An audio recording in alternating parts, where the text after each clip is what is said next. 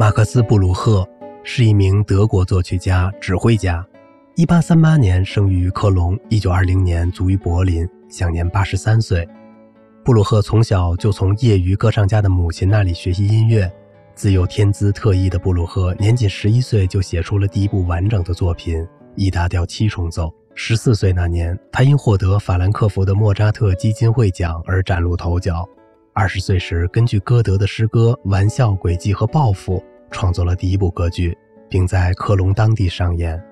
从1890年起，他一直在柏林高等音乐学校教授作曲，长达二十余年。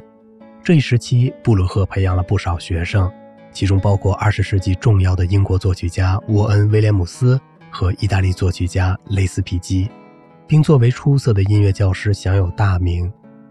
然而，他和新德意志乐派在创作观念上的冲突。和个人恩怨方面的纠葛，以及勃拉姆斯巨大的影响力，却使他远离了浪漫主义音乐的主流视野。作为作曲家的成就逐渐被遗忘。布洛赫还曾先后被剑桥大学、柏林大学、布雷斯大学授予名誉博士学位。1908年获普鲁士艺术与科学荣誉勋章。布鲁赫的音乐风格不属于19世纪后半叶影响巨大的民族主义潮流，但他和勃拉姆斯一样热爱民歌，善于从民歌中吸取创作素材。在他中期以后的作品中，更是对欧洲各地的民间音乐情有独钟，致力于表现具有幻想色彩和神秘感的音乐意境。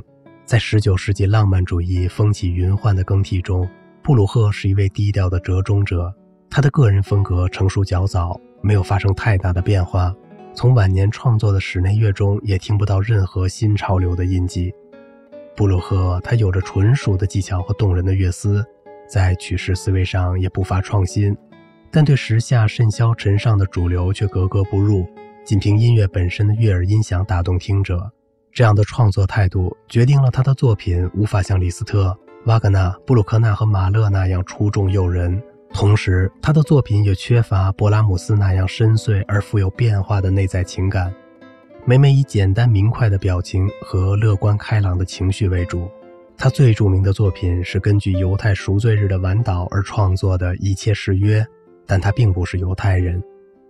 一位相当有名的作曲家恳求勃拉姆斯聆听自己演奏一首刚完成的小提琴协奏曲，勃拉姆斯同意了，坐到钢琴旁边。这位先生以极大的热情和力度演奏了自己的作品。由于天热，弄得满头大汗。他演奏完之后，勃拉姆斯站起身，走到钢琴边，用大拇指和中指写起一张手稿，婆娑了几下。我说：“你从哪儿买来这种乐谱纸？纸质真是一流啊！”在西蒙和斯派尔的自传里，确认这位知名的作曲家是马克思·布鲁赫。